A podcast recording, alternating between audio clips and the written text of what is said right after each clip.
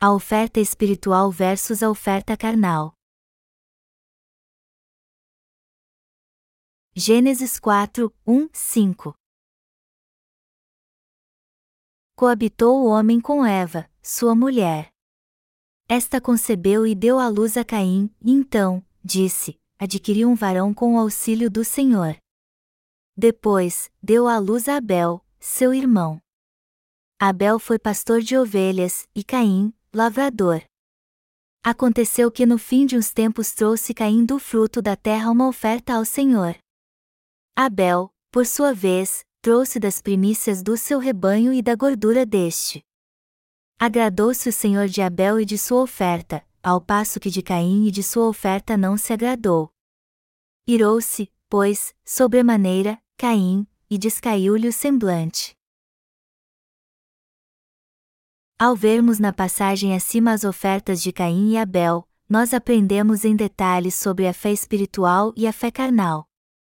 Em outras palavras, Deus está nos mostrando exatamente quem são aqueles entre os cristãos atuais que têm a verdadeira fé espiritual e os que têm a fé carnal. Enquanto Caim adorou a Deus com uma oferta dos frutos da terra, Abel ofereceu dos primogênitos das suas ovelhas e sua gordura. O fato de Abel ter oferecido dos primogênitos de suas ovelhas e sua gordura significa que ele adorou a Deus tendo fé na sua palavra e na sua justiça. A oferta que Deus quer de nós é aquela que crê no batismo de Jesus Cristo, o primogênito das ovelhas, e no sangue do seu sacrifício. Nós vemos diversas vezes um cordeiro sendo oferecido como sacrifício de expiação no Antigo Testamento. Esta palavra não nos fala apenas sobre a verdade de que a remissão de pecados não pode ser recebida sem um sacrifício de redenção, mas também nos diz que tipo de fé devemos ter quando buscamos a Deus. De fato, quando buscarmos a Deus e estivermos na Sua presença, devemos fazer isso confiando na justiça de Jesus Cristo e crendo na verdade do sacrifício eterno da redenção feito por Ele. Basicamente, o texto bíblico deste capítulo está perguntando: os cristãos atuais de fato nasceram de novo? O Espírito Santo habita no fundo do seu coração? Eles estão buscando a Deus crendo na Sua palavra? Eles estão buscando a Deus tendo fé na Sua justiça, a fé que Deus requer de nós? A resposta é simplesmente não. Amados irmãos, porque a Bíblia é bem específica quando menciona os primogênitos do rebanho de Abel. Ela não poderia dizer somente que Abel ofereceu seu rebanho e não mencionar algo sobre os primogênitos? Afinal de contas, ela é bem específica ao dizer que Caim ofereceu o fruto da terra. Até seria algo natural a Bíblia dizer apenas que Abel ofereceu seu rebanho ao invés de mencionar seus primogênitos, mas ela não fez isso. Isso significa que Jesus Cristo é o Filho de Deus Pai. É por isso que a Bíblia diz que Abel, por sua vez, trouxe das primícias do seu rebanho e da gordura deste. O fato de Abel ter oferecido dos primogênitos do seu rebanho e sua gordura significa que Deus sacrificou seu único filho como propiciação pelos nossos pecados. Como está escrito no livro de Levítico, quando um sacrifício era oferecido no altar de ofertas queimadas, aquele que desejava ser remido dos seus pecados impunha suas mãos sobre o animal do sacrifício, este animal era então imolado, sua carne cortada em pedaços e sua gordura e suas entranhas eram queimadas com sua carne e oferecidas a Deus. Aí então Jeová aceitava a oferta com alegria. Do mesmo modo, Abel ofereceu a gordura dos primogênitos das suas ovelhas. Isso significa que sua oferta foi oferecida segundo a vontade de Deus, pois ele sabia qual era sua vontade, e foi por isso que ele a aceitou com alegria. Em outras palavras, Abel não deu sua oferta de acordo com seus próprios pensamentos, mas de acordo com a palavra de Deus. O sacrifício de Abel foi oferecido pela fé, segundo a vontade de Deus.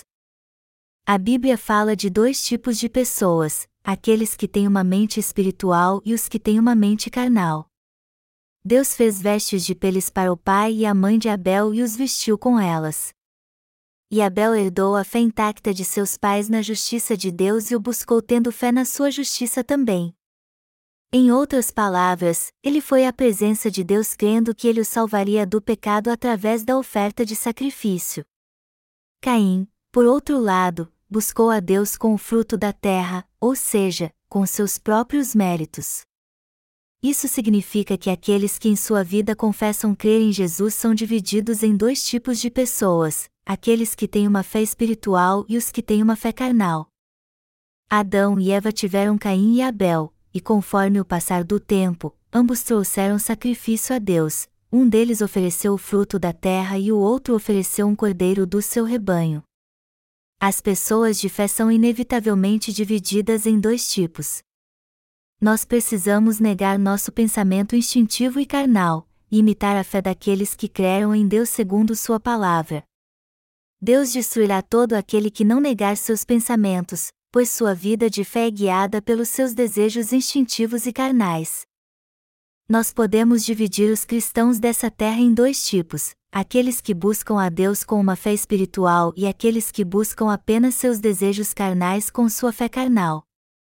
O que eles pedem a Deus é para satisfazer sua carne, pedem que seu negócio venha a prosperar e seus filhos sejam muito bem-sucedidos. Mas o que acontece quando eles pedem isso a Deus e acabam prosperando mesmo? Eles dizem que Deus está vivo e que foram abençoados por ele. Uma fé assim é totalmente carnal e lasciva. Em outras palavras, eles creem em Deus para terem o que perece e sua fé é completamente egoísta. Ela serve apenas para que eles sirvam a Deus à sua maneira e digam: Eu creio em Deus. Mas é isso que eles na verdade estão dizendo: Deus, eu creio em ti, mas só se tu fizeres isto por mim.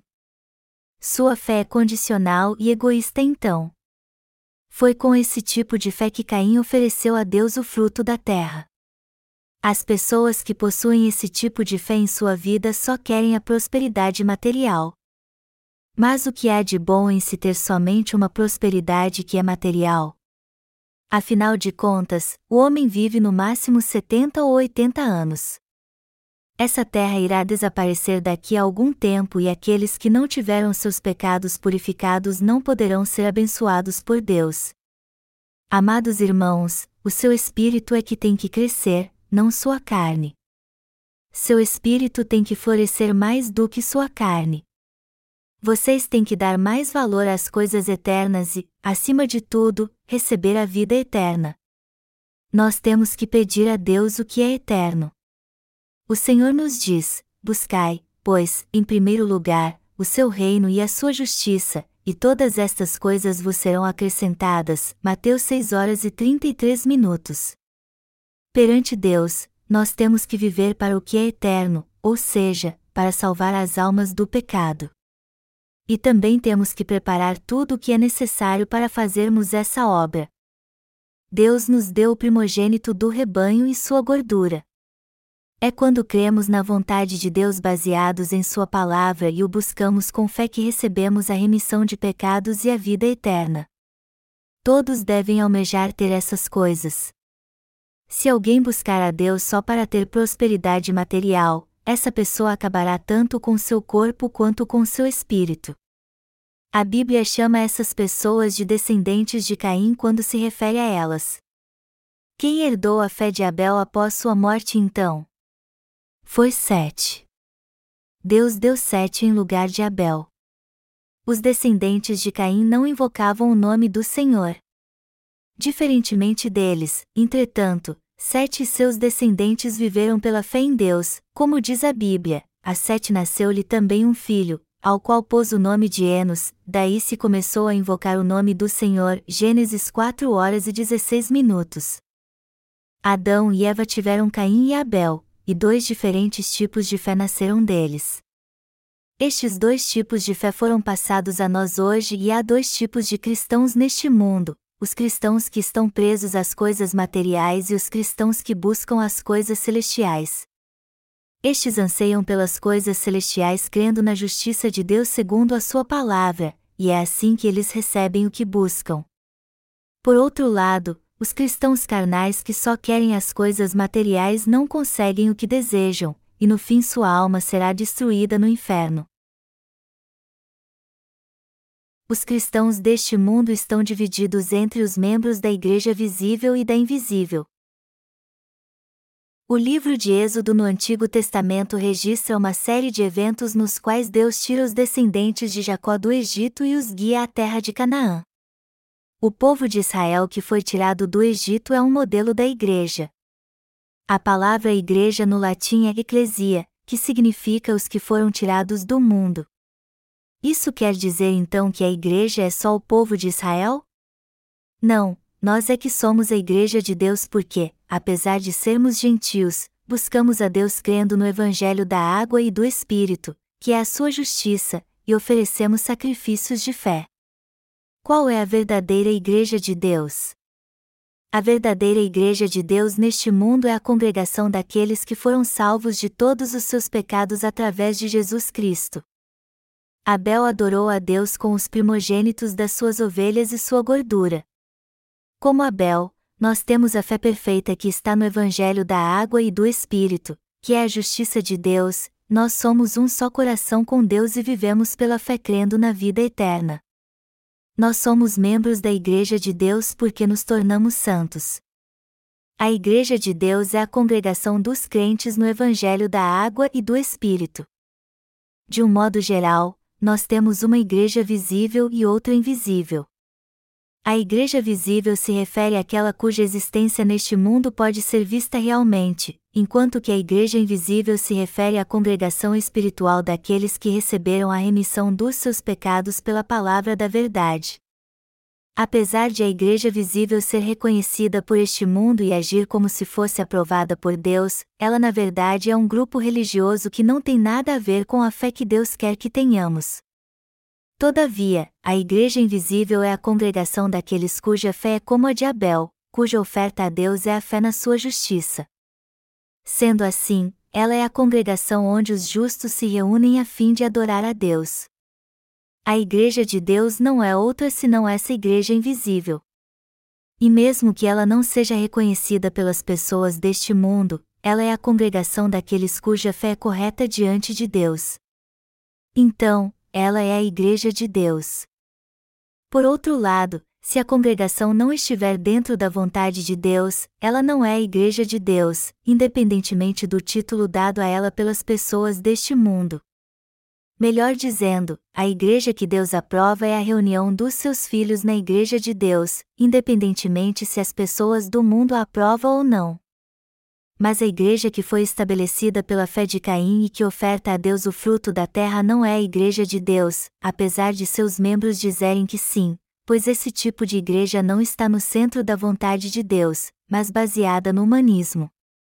Do que a Bíblia chama essa igreja que não é a igreja de Deus então? Ela a chama de sinagoga de Satanás, Apocalipse 2 horas e 9 minutos, 3 horas e 9 minutos.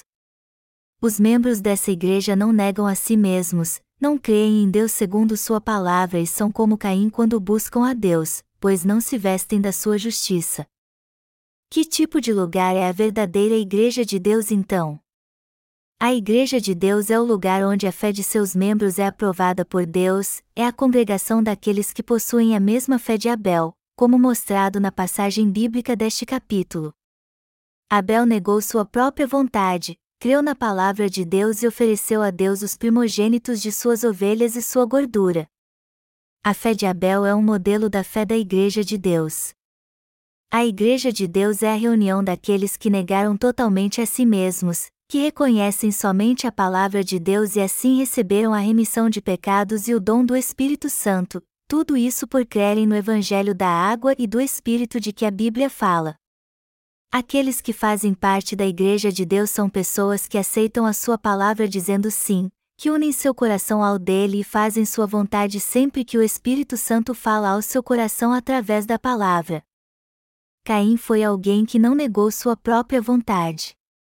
Ele buscou a Deus segundo sua própria vontade e sempre oferecia a ele o que bem entendia. Mas seus pais não ensinaram a ele qual era a oferta correta para Deus? Já que o pai e a mãe de Caim foram vestidos de túnicas de peles, será que ele nunca perguntou a ele sobre elas e qual o seu significado? E será que seus pais nunca ensinaram para ele o significado das túnicas de peles?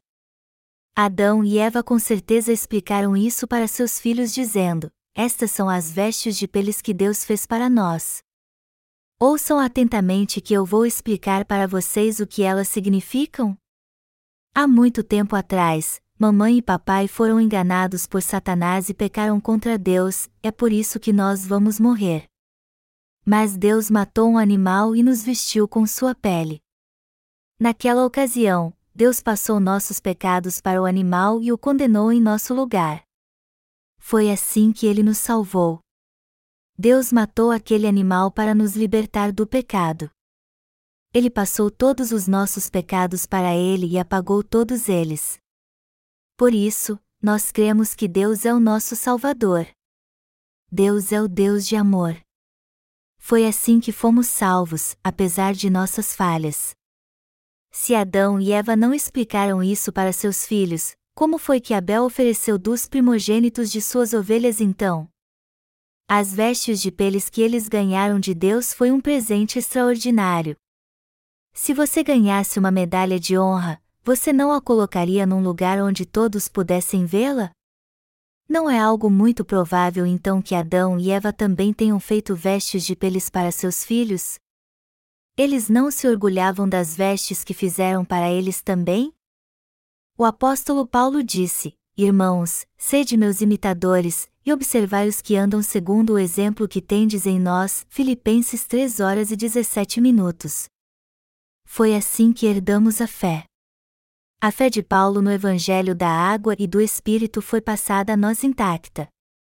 Ele tentou passar sua fé aos seus discípulos, pois se não fosse assim, ela não teria sido passada a nós. Por que então eles não ensinaram aos seus filhos o Evangelho da Água e do Espírito, a própria palavra da verdade?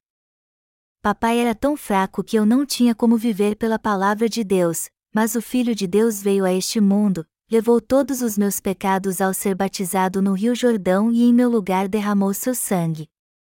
Este sangue é a minha vida. Não foi o papai que foi batizado, derramou seu sangue e morreu por mim, mas sim o Filho de Deus. E ele ressuscitou dos mortos. Eu tenho pecado ou não então? Eu não tenho pecado, não é? Sim, eu agora não tenho mais nenhum pecado. Isso porque o Cordeiro de Deus amou tanto ao Papai que levou todos os meus pecados e morreu por mim. Adão e Eva contaram a história do Evangelho da salvação para seus filhos, mas com o passar de tempo, eles trouxeram ofertas diferentes a Deus. A história da fé do homem é a história destes dois tipos de pessoas, é a história daqueles que são espirituais e daqueles que são carnais. Em outras palavras, a fé que as pessoas têm em Deus foi dividida e passada a nós assim. E até hoje toda a raça humana está dividida assim. Uma parte delas irá para o inferno, enquanto que a outra irá para o céu. Como Irving Jensen mostra na sua Bíblia de Estudos, o cristianismo nasceu neste mundo por causa de Jesus Cristo. Uma multidão então passou a crer nele mas a linha que separa essa multidão é muito tênue. Debaixo desta linha, uma outra corre paralelamente, e ela é quase invisível de tão fina. A linha mais grossa obviamente se destaca mais, mas seu destino final é o inferno. A linha fina, porém, representa os justos, que ficam bem acima, representando aqueles que serão arrebatados. Esta é uma visão muito reveladora. Deste modo, muitos nas igrejas cristãs deste mundo irão tragicamente ser lançados no abismo, apesar de crerem em Jesus. Jesus disse: Entrai pela porta estreita, larga é a porta, e espaçoso, o caminho que conduz para a perdição, e são muitos os que entram por ela, porque estreita é a porta, e apertado, o caminho que conduz para a vida, e são poucos os que acertam com ela. Mateus 7, 13, 14. Como é espaçoso o caminho de Caim. Este é um caminho de destruição que a Igreja de Deus não segue, mas sim as igrejas deste mundo. Já que aqueles que pertencem às igrejas deste mundo adoram a Deus como querem, eles acham isso maravilhoso. Sem se preocuparem se sua oferta será aceita por Deus ou não, eles trazem qualquer fruto da terra, tomates e milho, e dizem ao Senhor: Senhor, por favor, aceite nossa oferta, ela não é maravilhosa? Aceite-a de nós, Senhor. Eles trazem sua oferta a Deus tendo a seguinte atitude: nós trabalhamos duro para preparar essas coisas, veja como elas são maravilhosas. Se tu não aceitá-las, tu então não és nosso Deus. Eles acham que assim estão fazendo um favor a Deus. Por ter um coração assim, o semblante de Caim caiu, pois Deus não aceitou sua oferta. Embora Caim considerasse sua oferta maravilhosa, Deus não a aceitou, e por isso ele ficou chateado e desapontado. Essa é a própria fé das pessoas carnais. Elas pensam assim: eu sou muito dedicado e fiel a ti, mas se disseres que não me conheces, tu não és o meu Deus então. Em meio aos líderes cristãos atuais, há aqueles que dizem: Eu estudei teologia por 20 anos, plantei igrejas, viajei para fora do país para estudar mais teologia, lutei muito para conseguir meu doutorado e apacentei muitos do teu rebanho. Então, se tu não reconheceres o que eu fiz por ti, tu na verdade não és o meu Deus. Essa é a própria fé de Caim. Hoje em dia, muitos estão levando uma vida de fé como Caim. Tudo nessa terra é conseguido com muito esforço. A terra produz espinhos e abrolhos. O homem só consegue o produto da terra se trabalhar duro para isso. O fato de Caim ter oferecido a Deus o fruto da terra significa que ele o buscou com uma atitude hipócrita, achando que de alguma forma Deus se agradaria das suas boas obras carnais. Mas Deus não aceitou a oferta de Caim. Embora ele tenha trabalhado duro para Deus, ele não o aceitou. Caim não buscou a Deus tendo fé na sua justiça. A Bíblia deixa bem claro aqui que Deus não aceita o fruto do trabalho do homem, somente o evangelho da água e do Espírito. Por outro lado, o fato de Abel ter oferecido dos primogênitos das suas ovelhas e sua gordura significa que ele creu no Evangelho da água e do Espírito. Sabendo que Adão e Eva cairiam em pecado e perderiam sua graça, Deus resolveu salvá-los e fazê-los seus filhos antes da fundação do mundo. Ele decidiu isso em sua providência. E segundo a sua providência, Deus aceita aqueles que creem na sua justiça, aqueles que o buscam pela fé. Deus os aceita pois eles o buscam confiando na lei da salvação que é totalmente destituída de qualquer esforço humano. Em outras palavras, Deus não aceita nada que venha do esforço humano. Contudo, a fé daqueles que não nasceram de novo está repleta do seu próprio esforço. E eles não conseguem deixá-la, pois isso seria muito trabalho para eles, e é por isso que eles preferem dar a Deus uma oferta do seu próprio esforço.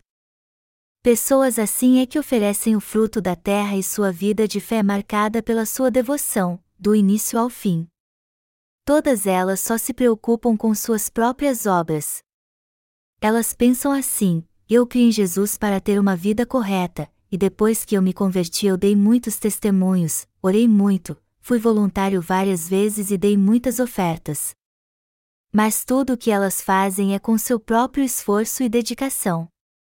Todos os cristãos que não nasceram de novo buscam a Deus com seu próprio esforço e dedicação.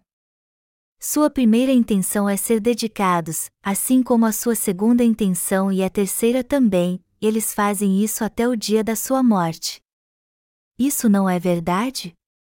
Aqueles que não nasceram de novo não fazem outra coisa a não ser se dedicar à sua fé.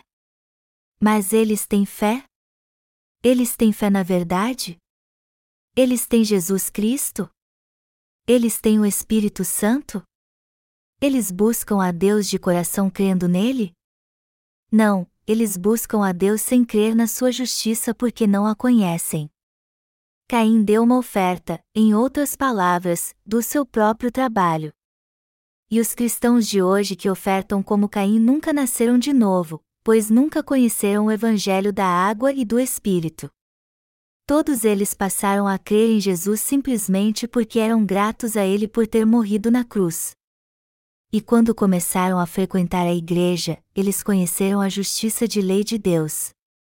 Então, eles passaram a considerar o cristianismo apenas como uma doutrina, pensando assim: ah, então Jesus tirou meus pecados. Eu serei salvo somente se crer nele com todo fervor. Eles podem até ter essa fé por vários anos, mas na verdade nunca foram purificados dos seus pecados e nasceram de novo pelo Evangelho da água e do Espírito.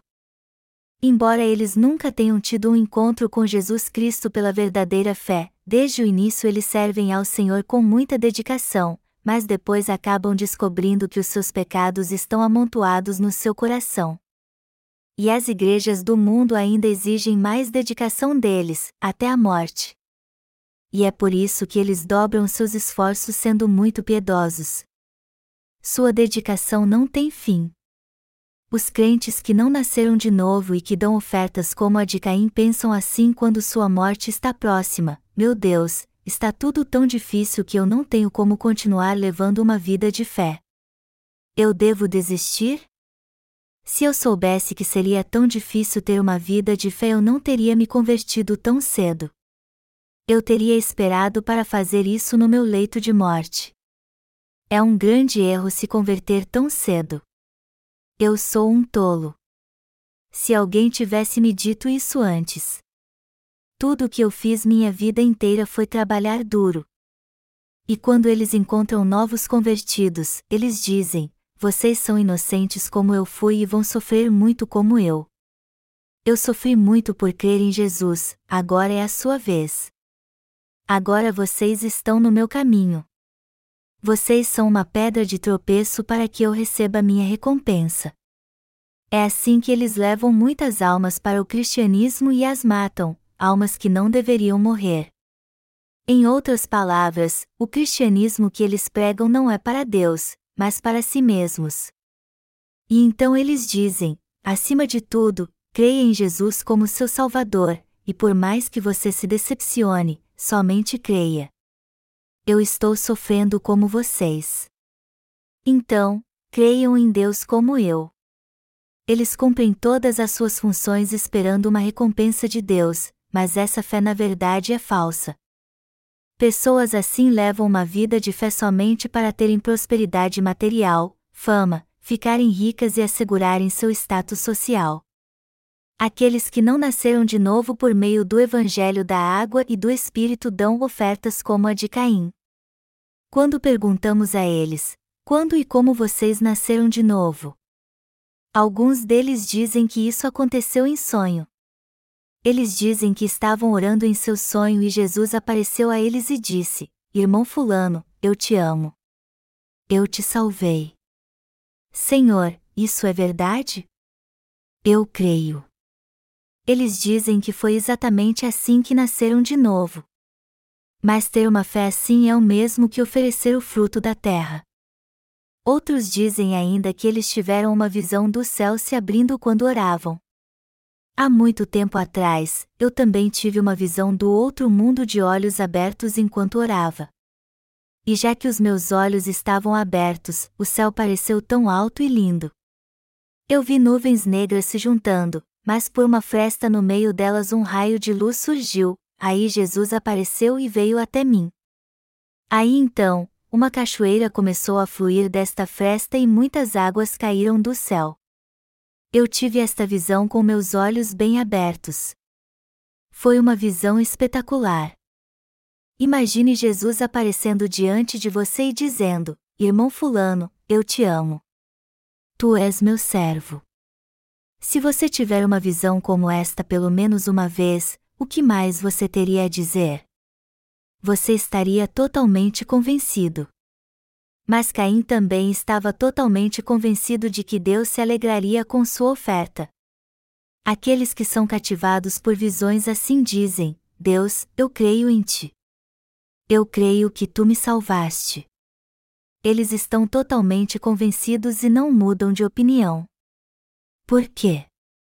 Porque apesar de terem tido apenas uma visão, eles acham que ouviram Jesus Cristo dizendo a eles que os ama e os salvou, e é por isso que eles creem. Eles se sentem convencidos assim por causa da sua experiência mística. Entretanto, essa forte convicção de que o Senhor os salvou vem da fé criada por eles mesmos. Tudo que vem da nossa própria vontade e mente nada mais é do que fruto da terra, e é essa fé que os leva para o inferno. Nós temos que ter certeza da nossa salvação pela palavra de Deus. Se alguém não tiver certeza da sua salvação pela palavra, então ele é alguém que ainda não recebeu a remissão de pecados. Alguns dizem que nasceram de novo apesar de terem pecado no coração. Mas se eles realmente nasceram de novo, como podem ser pecadores ainda? Quando eu pergunto isso às pessoas, baseado em que passagem você diz que nasceu de novo? Elas me dizem que é em João 3 horas e 16 minutos, que diz: Porque Deus amou ao mundo de tal maneira que deu o seu Filho unigênito, para que todo o que nele crê não pereça, mas tenha vida eterna. E dizem mais: Eu creio nessa palavra. Eu creio que Deus me amou de tal maneira que enviou Jesus a essa terra, que ele morreu por mim e remiu os meus pecados. Então, eu pergunto a elas: nascer de novo significa ter os pecados apagados e nascer pela segunda vez. Vocês nasceram pela segunda vez então? Não existe pecado no seu coração e o Espírito Santo habita nele? Seu velho homem já morreu? Daí por diante, elas ficam completamente perdidas e não entendem o que estou dizendo. Elas então vão embora com raiva dizendo: apenas Deus sabe se alguém nasceu de novo ou não. Você é Deus? Do que exatamente você está me acusando? Tudo que você está falando é bobagem. Se você continuar dizendo isso por aí, você será chamado do herético como os Govompa, uma seita que prega a salvação na Coreia. Então, tome cuidado e se arrependa. Aqueles que são espirituais com certeza serão separados daqueles que são carnais. Todo aquele que não crê na palavra de Deus no fundo do seu coração é alguém que não negou a si mesmo. Já que a palavra de Deus diz que ele salvou o homem pelo evangelho da água e do espírito, nós temos que renunciar nossos próprios pensamentos e teimosia o tempo todo e sempre obedecer à vontade de Deus. Ao contrário, aqueles que negam a palavra de Deus são cristãos carnais. São eles que buscam a Deus com o fruto da terra. Sua própria justiça está acima da palavra de Deus e o que ele fez por eles. Eles são soberbos e exaltam a si mesmos mais do que a Deus essas pessoas carnais no fim serão condenadas. Deus traçou a linha da salvação para os descendentes de Adão e Eva. Ele nos deu Sua palavra para que nós pudéssemos discernir que tipo de fé é a correta, que tipo de fé é espiritual ou carnal, que tipo de fé Deus rejeita ou aceita com prazer. Nós temos que discernir a verdadeira fé da falsa. Mas e nós? Nós realmente buscamos o que é espiritual no fundo do nosso coração? Ou nosso coração busca algo visível que nos traga prosperidade material? Os elementos espirituais e carnais coexistem juntos. Mas nós temos que buscar o que é espiritual. Apesar de ambos os elementos existirem, nós temos que rejeitar nossa mente carnal para que tenhamos uma mente espiritual os primogênitos das ovelhas e sua gordura é a oferta que Deus aceita.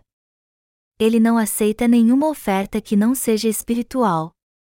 Ele só aceita ofertas espirituais e tudo o que é carnal não é aceito por ele. Ser espiritual é andar segundo a vontade de Deus.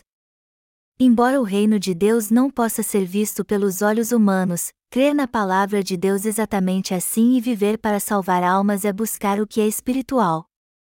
Ao contrário, buscar a prosperidade material e exaltar o próprio nome é o mesmo que desejar as coisas carnais. Melhor dizendo, Deus não aceita a fé daqueles que o buscam só para terem coisas materiais. Embora tanto os elementos espirituais quanto os carnais estejam presentes na nossa vida de fé, estes últimos têm que ser rejeitados, enquanto que os primeiros devem ser cultivados. Nós devemos buscar as coisas espirituais. Nós temos o Espírito Santo, mas também somos carne, e é por isso que podemos fazer tanto o que agrada a Deus quanto o que não o agrada. Então, temos que buscar um e negar o outro. Nós temos que fazer o que agrada a Deus e rejeitar tudo o que não o agrada. Isso é uma vida espiritual. Por outro lado, aqueles que são carnais têm um tipo de vida que não agrada a Deus, mas apenas sua própria carne. A palavra de Deus diz que nós temos que discernir as coisas espirituais das carnais.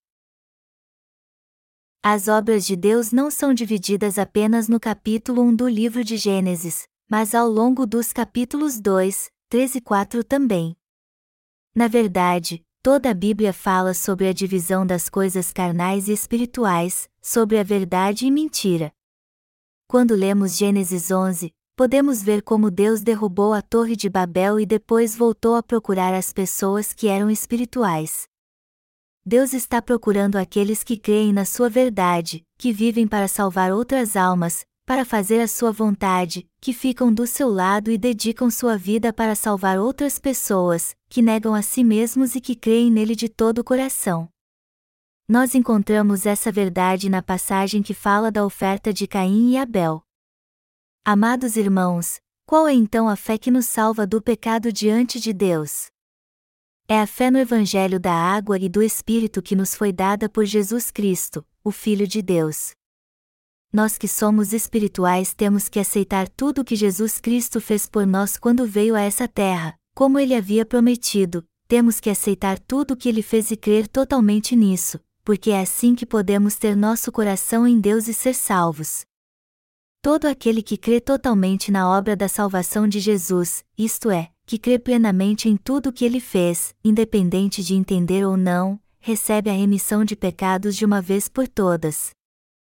Jesus é Deus, mas ele nasceu da Virgem Maria num corpo carnal. Todo aquele que crê na verdade de que Deus usou o corpo de uma mulher por algum tempo para nos salvar pode ser salvo. Por outro lado, quem não crê nisso só porque sua mente não entende são pessoas carnais eles são descrentes, pessoas como Caim. Algum tempo atrás, eu encontrei um líder cristão muito conhecido cujo nome é conhecido em toda a Coreia. Eu não vou dizer o nome dele aqui, pois iria parecer um ataque pessoal, mas, de todo modo, ele é um pastor e faz parte do corpo docente de uma famosa faculdade teológica. Este homem me disse: Eu não consigo acreditar muito que Jesus Cristo nasceu da Virgem Maria. Se você puder me explicar isso de uma forma lógica para que eu entenda, então eu crerei em Jesus Cristo como meu Salvador. Perplexo, eu respondi: Como pode um pastor tão conhecido como você não saber isso? A fim de nos salvar do pecado, Deus nasceu nessa terra tendo um corpo como o nosso, e para tirar todos os nossos pecados, ele nasceu à imagem do homem através do corpo de uma mulher, como foi profetizado na Bíblia. O pastor então me perguntou como uma virgem podia dar à luz a um filho. Ele me desafiou a explicar isso para ele. Eu disse a ele que se Deus falou que foi isso que ele fez, então foi isso que aconteceu realmente. Mas o pastor me disse que não acreditava nisso. Parece difícil de acreditar, mas ele de fato me disse isso, apesar de haver outros cristãos junto a nós. Eu então lhe disse que ele deveria desistir do seu ministério, que ele não merecia ser um pastor. Eu o repreendi e disse: Como é que pode você se considerar um pastor, já que você não crê na mais simples verdade bíblica, que Jesus nasceu de uma virgem? Você não é um pastor, de forma alguma. Você tem que renunciar ao cargo que tem como diretor daquela missão. Você não pode continuar a ensinar tendo esse tipo de fé. Se fossemos entender a palavra de Deus com nossa mente limitada e só depois crer nela, ela então não seria a palavra de Deus. Tudo que Deus diz é a verdade absoluta. Além disso, Deus usa uma terminologia muito compreensível conosco. Foi profetizado que Deus nasceria como o menino Jesus a fim de salvar o homem do pecado, para libertar os descendentes de Adão. Está escrito: Eis que a Virgem conceberá e dará à luz um filho, e ele será chamado pelo nome de Emanuel, que quer dizer, Deus conosco. Mateus 1 hora e 23 minutos. Deus prometeu que viria a essa terra no corpo de um homem para estar conosco. E quando chegou a hora, ele cumpriu exatamente o que havia prometido. Jesus Cristo de fato veio a essa terra no corpo de um homem através daquela que chamamos de Virgem Maria foi profetizado que Jesus Cristo nasceria da tribo de Judá, Gênesis 49, 10. Foi por isso que Deus escolheu José, que era descendente de Davi e da tribo de Judá, e Maria, que também pertencia a essa tribo. José e Maria estavam noivos e um anjo veio até ela antes que eles se casassem. Salve, agraciada! O Senhor é contigo. Bendita és tu entre as mulheres. Conceberás e darás à luz um filho, e pôr-lhe-as o nome de Jesus. Como se fará isto, visto que não tenho relação com homem algum? Tua prima Isabel, que era estéril, já está esperando um filho. Mulher, através de ti nascerá o Todo-Poderoso. Mas como isso pode acontecer? Nada é impossível para o Deus Todo-Poderoso. Ouvindo do anjo a vontade de Deus, Maria se submeteu à sua palavra e disse: Eu sou a serva do Senhor. Cumpra-se em mim segundo a tua palavra. Fé é dizer sim à vontade de Deus e se submeter a ela. E já que Maria se submeteu à vontade de Deus, Jesus Cristo foi concebido em seu ventre e nasceu nove meses depois. Sempre que a Bíblia diz que algo é a vontade de Deus, isso é a vontade de Deus então. Nós não temos outra escolha se não crermos que tudo o que a palavra da verdade registra que Deus fez por nós realmente é a mais pura verdade. Deus nos fez uma promessa e fez tudo isso para cumpri-la. O Messias veio a essa terra encarnado como um homem porque era assim que Deus tinha que vir para nos salvar do pecado. E para que todo ser humano que tinha a mesma carne que ele pudesse ser salvo do pecado e entrar no seu reino, ele foi batizado por João Batista para pagar todos os seus pecados. Todos que buscam a Deus crendo no batismo de Jesus Cristo e no seu sangue derramado recebem a remissão de pecados. Todos que creem que Jesus tirou todos os pecados deste mundo ao ser batizado no Rio Jordão serão remidos de todos os seus pecados, não importa que tipo de pecado eles tenham cometido. Essa foi a própria oferta que Abel ofereceu. Ninguém deve trazer a Deus uma oferta como a de Caim. Aqueles que são como Caim dizem que entendem algo que há na palavra, mas não ela toda.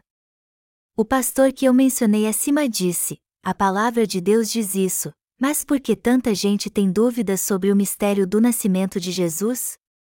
E ele ainda disse mais: os descrentes jamais crerão na palavra de Deus, não importa o que ela diga. Todo aquele que não nega os seus próprios pensamentos é alguém cuja oferta é a mesma de Caim. O pastor continuou argumentando e disse: Isso pode até estar escrito na palavra de Deus, contudo, por mais de dois mil anos a maioria dos cristãos tem crido que vai para o céu apesar de não crerem no Evangelho da água e do Espírito. Isso significa então que todos nós estamos condenados ao inferno? Eu então disse a ele com toda firmeza: aqueles que creem em Jesus com certeza irão para o inferno se não nascerem de novo crendo no Evangelho da água e do Espírito. Aqueles que creem segundo os seus próprios pensamentos são pessoas cuja oferta é a mesma de Caim. Melhor dizendo, a oferta de Caim se refere à fé daqueles que não negam os seus próprios pensamentos e não creem na palavra. O Senhor está dizendo que estes que buscam ser salvos pelo próprio esforço e dedicação estão dando a mesma oferta que Caim. E isso descreve exatamente o que a Bíblia diz de forma bem simples: Caim trouxe ao Senhor uma oferta do fruto da terra. A fé correta é a que aceita a palavra de Deus exatamente como ela é e crê nela assim também. Tem muita gente neste planeta que não consegue dar uma oferta de fé como Abel. Hoje, pessoas como Caim ensinam e creem na Constituição e nas doutrinas de sua igreja mais do que na própria Bíblia. Consequentemente, muitos cristãos acabam crendo na doutrina da santificação contínua ou nas orações de arrependimento. Mas qual o resultado disso? Seu coração fica sem pecado ou não? A palavra de Deus declara o seguinte: Ora, onde há remissão destes, já não há oferta pelo pecado. Hebreus 10 horas e 18 minutos. Embora a palavra da verdade diga que o Senhor apagou os pecados do homem de uma vez por todas com a verdade do Evangelho da água e do Espírito e o santificou assim, muitos presbiterianos se recusam a crer nela, dizendo que isso não condiz com suas doutrinas. Aqueles que creem no credo presbiteriano estão dando a mesma oferta que Caim, e a Bíblia diz que eles não podem receber a remissão de pecados de Deus. Deste modo, eles no fim acabarão deixando a Deus, como fez Caim. Todavia, Deus deu a essas pessoas a palavra do Evangelho. Está escrito: O Senhor, porém, lhe disse: Assim, qualquer que matar a Caim será vingado sete vezes. E pôs o Senhor um sinal em Caim para que o não ferisse de morte quem quer que o encontrasse. Gênesis 4 horas e 15 minutos. O fato de Deus ter posto um sinal em Caim significa que assim ele garantiu a sua salvação do pecado. Com o evangelho da água e do Espírito, Deus garante que os pecadores recebam a remissão de pecados. Se você voltar seu coração para mim agora e me buscar trazendo os primogênitos das ovelhas e sua gordura, você jamais passará pelo juízo e ninguém te matará. Foi assim que Deus garantiu a salvação de Caim. Mas apesar de Deus ter lhe dado esta garantia, Caim não quis negar seus próprios pensamentos. Pessoas como Caim sempre confiam em seus pensamentos. Eu me esforcei tanto para trazer essa oferta, mas o estúpido do meu irmão trouxe o primogênito de suas ovelhas e o ofereceu em cima da rocha.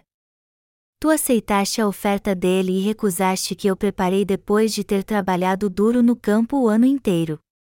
Deus, tu és tão injusto. Eu acho que tu estás errado. Melhor seria eu não acreditar em um Deus como tu. Eu vou desistir. Eu não quero mais saber de ti. Assim, Caim deixou a Deus. A Bíblia diz, não segundo Caim, que era do maligno e assassinou a seu irmão, e por que o assassinou? Porque as suas obras eram más, e as de seu irmão, justas. 1 João 3 horas e 12 minutos. Isso quer dizer que todos que são como Caim estão condenados a ir para o inferno. A Bíblia diz que Abraão era descendente de Sete, que Deus deu em lugar de Abel.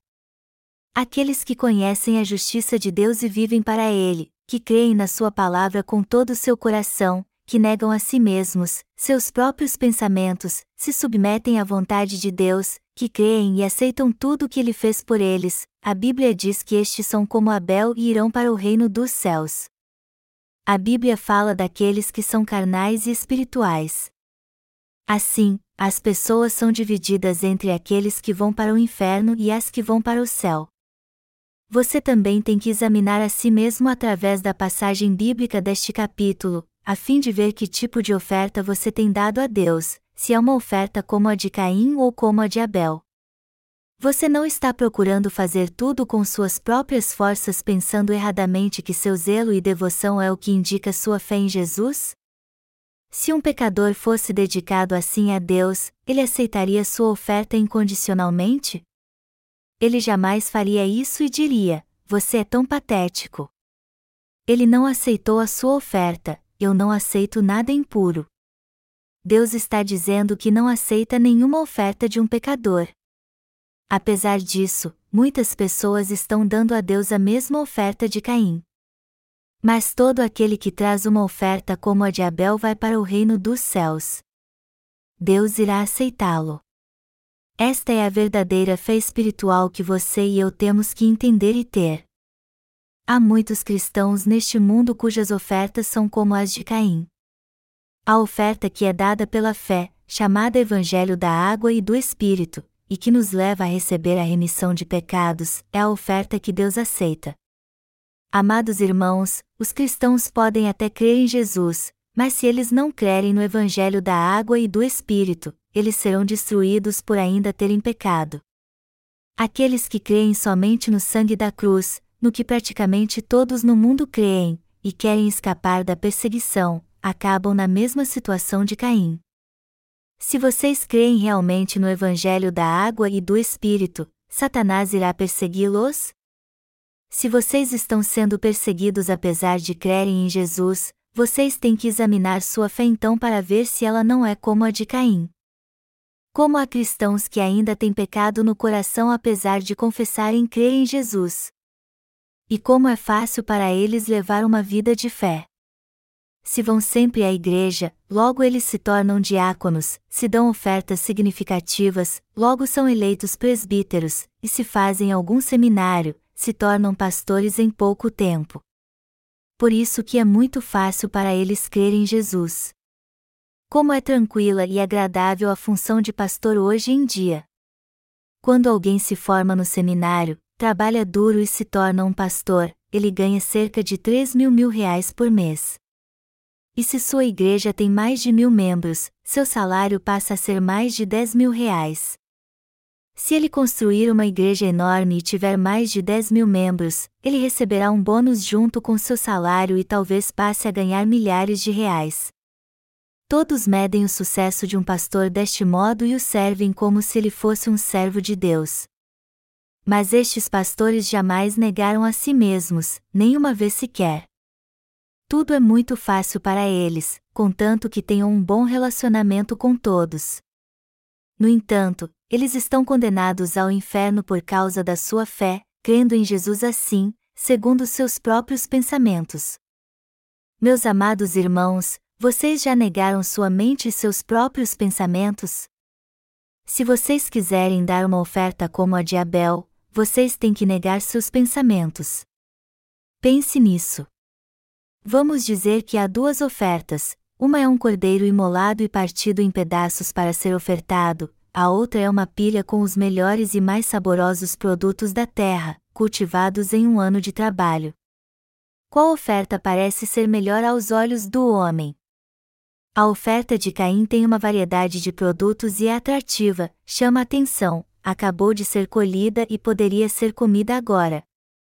A oferta de Abel, ao contrário, é o primogênito do rebanho. Ela tem muito carne então? Não, sua oferta não tem muita carne, tem sangue espalhado por todo lugar e parece uma grande bagunça. Vocês acham que a ovelha é um animal puro? Dificilmente. Seu pelo fica muito sujo se não for lavado. Então, aos olhos humanos, o produto da terra é muito mais atrativo. No entanto, por mais que ele pareça atrativo aos nossos olhos, se ele não for atrativo para Deus e ele preferir a oferta do primogênito do rebanho, então não devemos parar e pensar assim: Deus será mais glorificado se eu fizer isso, pelo contrário, devemos negar a nós mesmos e dizer: Deus, eu irei oferecer isso a ti se for do teu agrado. Todo aquele que não nega seus próprios pensamentos será lançado no inferno. Todos vocês conhecem a história de Judas, um dos doze discípulos de Jesus, não conhecem? Judas foi para o inferno porque não negou seus próprios pensamentos. Quando Jesus veio a essa terra, ele escolheu doze discípulos. E ele falou de Judas diversas vezes. Um de vocês irá me trair. Apesar disso, Judas traiu Jesus e o entregou. E ele só entendeu que Jesus Cristo era de fato o Filho de Deus até que o viu morrer na cruz. Mas apesar de ter entendido isso, ele não creu em Jesus como seu Salvador. Até mesmo Judas poderia ter ido para o céu se tivesse negado seus próprios pensamentos e confessado: Eu estava errado esse tempo todo. Eu pensei que Jesus era apenas um mestre, um homem extraordinário. Porém, ele é o próprio Messias profetizado no Antigo Testamento. Senhor, eu creio em Ti agora. Mesmo se tivéssemos cometido o pecado de trair Jesus, ainda assim iríamos para o céu porque cremos no Evangelho da água e do Espírito. Se Judas tivesse negado seus pensamentos e dito: Jesus Cristo é o Messias que veio me salvar, e crido nele como seu Salvador, ele teria ido para o céu. Mas o que ele fez? ele se recusou a negar seus pensamentos maus até o fim. Ele só disse: Pequei, traindo sangue inocente. Mateus 27, 4. Isso significa que até o fim Judas não creu em Jesus Cristo como seu Salvador. Ele sabia que Jesus estava certo e ele errado, mas isso foi depois que ele o traiu. Ele tinha que prosseguir então, negar a si mesmo e crer em Jesus Cristo. Ele deveria ter digo: Jesus, tu és meu Salvador. Eu creio em tudo que tu fizeste por mim quando vieste a essa terra. Tu tiraste todos os meus pecados ao ser batizado e pagaste por eles ao derramar seu sangue na cruz. Se Judas tivesse aceitado o que o Filho de Deus fez por ele, ele teria sido salvo de todos os seus pecados. Se você gerar filhos que se opõem à verdade, você acabará indo para o inferno.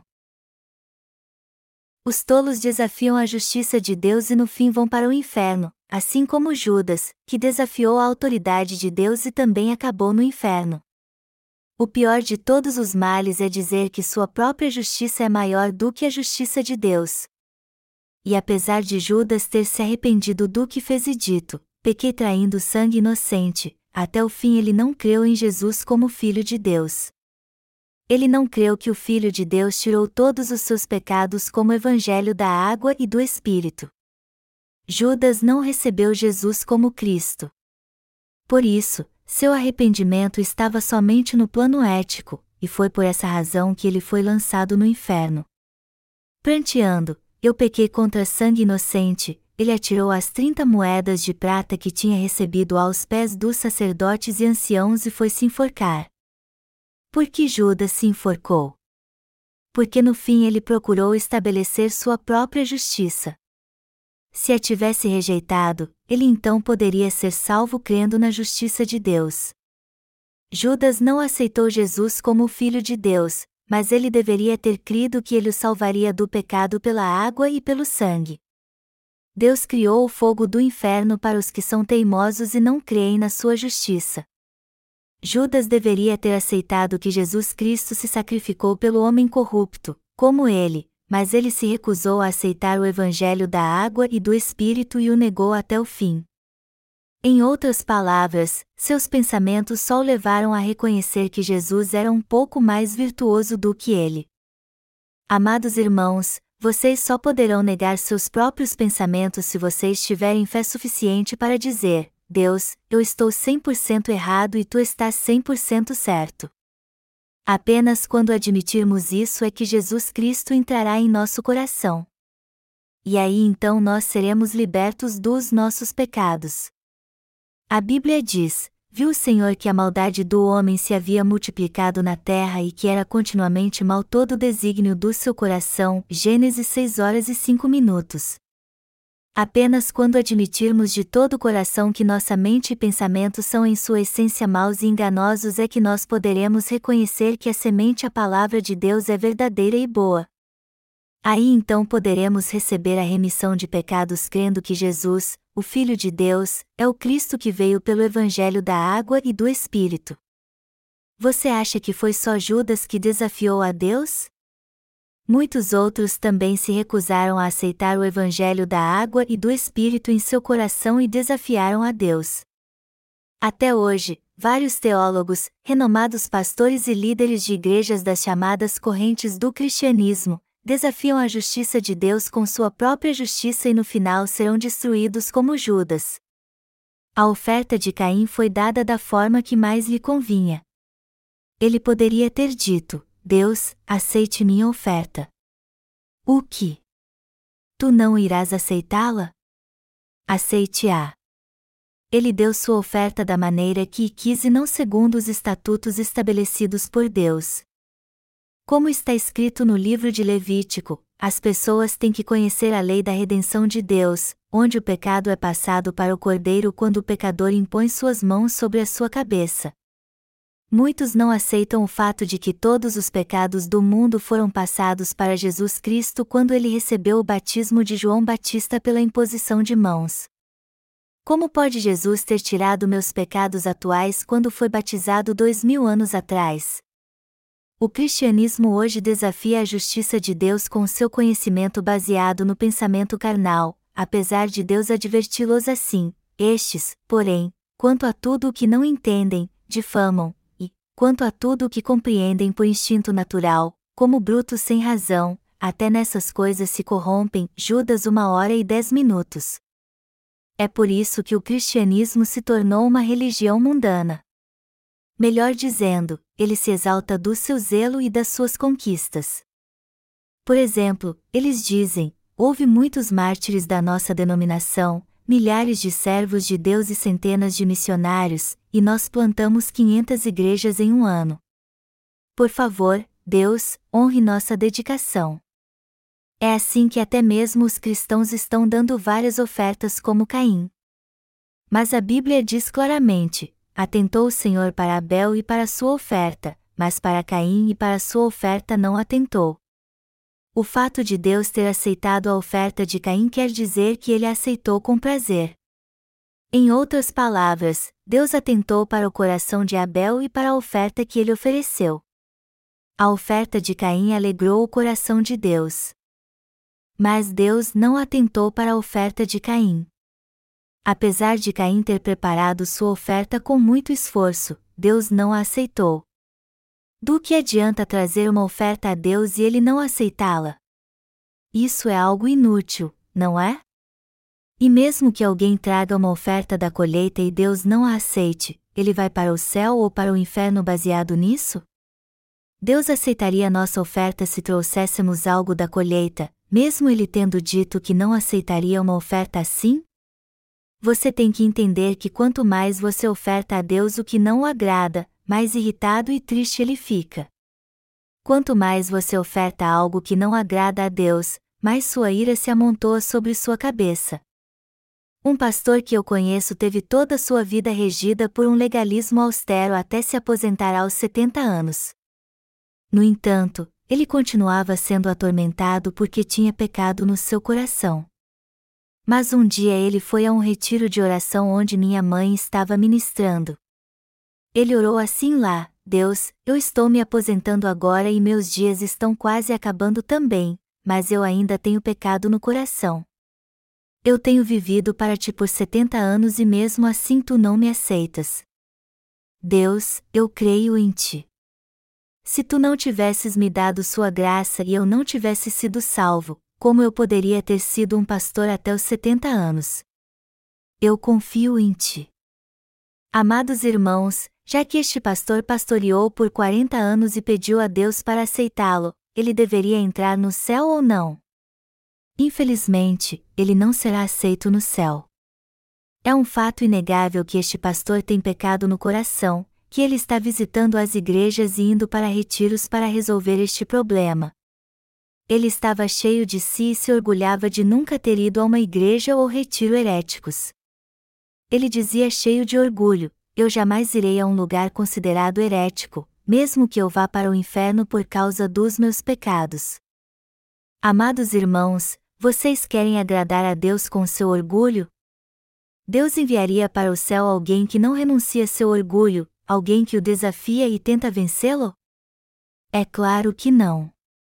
A quem se refere a passagem bíblica deste capítulo? Ela nos diz através da oferta o que Abel ofereceu. Esta é a fé dos justos nascidos de novo, enquanto que a oferta de Caim aponta para muitos cristãos que estão cheios de orgulho e da sua própria justiça, que serão amaldiçoados por Deus e lançados no inferno. Ela está falando de dois tipos de pessoas e de sua fé. Devemos ouvir o que a palavra de Deus está nos dizendo e o que ela está dizendo aos outros também. Aqueles que são como Caim trabalham sua vida inteira para ofertar o fruto da terra. Eles dizem: Eu não pude ir ao culto hoje à noite, mas tenho certeza que vou poder ir amanhã. Este ano eu não fui muito fiel com meus dízimos, mas ano que vem eu vou ser totalmente fiel eu vou participar do grupo de evangelismo para pregar o Evangelho. Eu vou dar testemunho de Jesus para mil pessoas este ano. Eu não vou dar nenhum trabalho para o meu pastor e não vou perder nenhum culto. Mas eles podem cumprir todas essas promessas? Eles querem isso de coração, mas sua carne é muito fraca. E é por isso que eles nunca alcançam seus objetivos a vida deles mais cedo ou mais tarde chega ao fim. E quando isso acontecer, Deus os chamará e dirá: Seu tempo acabou. Eles dirão então: Senhor, me aceite, por favor. Por favor, aceite este pecador cheio de iniquidades. Eu estou indo ao seu encontro. Eu sou o pior dos pecadores, mas ainda assim eu creio em ti, Senhor. Por favor, me aceite como eu sou. Eles também deixam seu testamento para seus filhos dizendo: Meus filhos, creiam em Jesus fielmente. Eu estou partindo agora. Eu estou indo para o reino dos céus antes para preparar um lugar para vocês, para que vocês me encontrem lá depois. Eu tenho certeza de que se vocês crerem em Jesus, vocês me encontrarão no reino dos céus. Seu pai está partindo. Até logo, por agora, meus amados filhos. Mas como eles têm medo no coração por terem muitos pecados, eles dizem: Senhor, eu estou com medo. Por favor, me aceite. Por favor, aceite este pecador cheio de iniquidades. Ó Senhor, eu creio em ti. Por favor, me aceite. Eu creio que tu me aceitarás como eu sou. Amém, eu creio em ti. E por não terem certeza da salvação, eles pedem que seja cantado o seguinte hino antes de eles morrerem: Não me rejeites, ó amado Salvador, ouvi meu humilde clamor, quando chamares por todos, não me rejeites. Depois então, eles morrem. Estas pessoas foram enganadas pelo falso evangelho até o dia da sua morte. Elas se afastaram de Deus e foram enganadas até o fim. Mas antes disso, Deus lhes disse: Vocês não podem entrar no céu. Vocês não são meus filhos. Vocês tinham que ser remidos de todos os seus pecados. Foi isso que Deus disse ao seu coração antes de elas morrerem. E não foi só uma vez ou duas que ele fez isso. Ele fez isso várias vezes, desde a sua mocidade até sua morte. Não me rejeites, ó amado Salvador, ouvi meu humilde clamor, quando chamares por todos, não me rejeites. É só isso que elas sabem cantar, não me rejeites, ó amado Salvador, ouvi meu humilde clamor, quando chamares por todos, não me rejeites e orar assim, Senhor, eu creio que vou para o céu. Por favor, me aceite. Mas é isso que o Senhor fala ao seu coração: vocês não podem entrar no céu. Vocês não podem ser aceitos aqui. Afinal de contas, não há pecado no seu coração ainda? Vocês deveriam saber que se tivessem pecado não seriam aceitos no céu. O Senhor visitará seu coração, sem exceção, e deixará isso bem claro para eles. Mas apesar de seu coração estar cheio de preocupação, ainda assim eles não ouvem a voz de Deus, e ao contrário, preocupados com o que os outros vão dizer, eles cuidam da aparência e fingem ser justos, dizendo: Eu creio que o Senhor me aceitará como eu sou. No fim, eles enganam a si mesmos e se voltam contra Deus invocando seu nome em vão. Para onde vão no fim aqueles que enganam a si mesmos? Eles acabam indo para o inferno. Mas se eles não enganassem seu próprio coração, com certeza eles não iriam para o inferno. Vai ser difícil você ser salvo. Você não tem pecado? É isso que Deus diz ao coração das pessoas. Mas apesar disso, elas se preocupam tanto com o que os outros dizem sobre elas que enganam a si mesmas e não revelam o que realmente são. Pessoas assim não podem alcançar a graça de Deus. Você sabe quantos neste mundo são assim? 99 entre 100 pessoas hoje em dia são descendentes de Caim. Os descendentes de Abel são menos de um em mil e talvez não cheguem nem a 10 mil. Se incluirmos a população mundial nesse contexto, aqueles que são como Caim representam a maioria. Os que dizem que vão para o céu só porque creem em Jesus têm pecado no coração e estão todos dando a oferta de Caim. Está escrito: Atentou o Senhor para Abel e para sua oferta. Abel foi aprovado por Deus. Amados irmãos, vocês precisam entender como é diferente a oferta de Caim e Abel, como é importante o ensinamento que há nesta passagem, e porque muitos estão dando a mesma oferta de Caim e magoando a Deus. Nós temos que ensinar o verdadeiro evangelho chamado oferta de Abel a estas pessoas. O que é o evangelho da água e do espírito que a Bíblia fala? Em Mateus 3, 13, 17, lemos o relato de como Jesus tirou todos os pecados do homem quando veio a essa terra. Mas a primeira coisa que nós temos que entender é que Jesus não foi batizado por João Batista para nos mostrar sua humildade. O batismo que Jesus recebeu de João Batista foi o ministério pelo qual ele levou sobre si levou os pecados do mundo de uma vez por todas. A primeira coisa que temos que entender corretamente é que Jesus foi batizado por João Batista para tirar todos os nossos pecados. Saber disso é algo totalmente necessário para se conhecer e entender o Evangelho da água e do Espírito. A verdade do Evangelho da água e do Espírito é o conhecimento da verdade crucial para que sejamos libertos do pecado, é o poder de Deus. O batismo através do qual Jesus tirou todos os pecados do mundo de uma vez por todas não é um evento comum que pode ser ignorado. Ele é um elemento totalmente indispensável para nossa salvação. Todos os apóstolos receberam naqueles dias a remissão de pecados crendo tanto no batismo de Jesus quanto no sangue da cruz, e foi por isso que todos eles pregaram essa fé. O apóstolo Pedro também testificou da verdade do Evangelho em 1 Pedro 3 horas e 21 minutos. Contudo, muitos hoje não dão importância ao batismo de Jesus. Eles consideram o sangue de Jesus o ponto central da salvação, não dão nenhuma importância ao batismo, e alguns até o desprezam. Mas você tem que entender agora que a única verdade que nos salva é constituída pelo batismo de Jesus e seu sangue na cruz. Os cristãos atuais creem muito facilmente no sangue da cruz e até o pregam. Mas eles não têm conhecimento algum da importância do batismo de Jesus e nem querem saber a respeito. Eles pensam assim: tudo o que eu preciso fazer é crer no sangue da cruz como todo mundo. E se eu não sei nada sobre o batismo de Jesus, que mal há nisso? Deste modo, eles ignoram o poder do batismo que Jesus recebeu de João Batista e nem querem conhecê-lo. Por isso que eles não sabem que o batismo de Jesus e a cruz constituem o perfeito evangelho.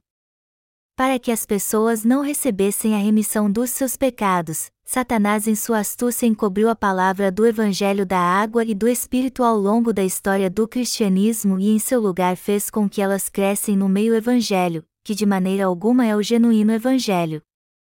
Todos que estão presos aos seus pecados podem ser salvos deles crendo apenas no sangue da cruz? Não, de forma alguma eles podem ser salvos assim.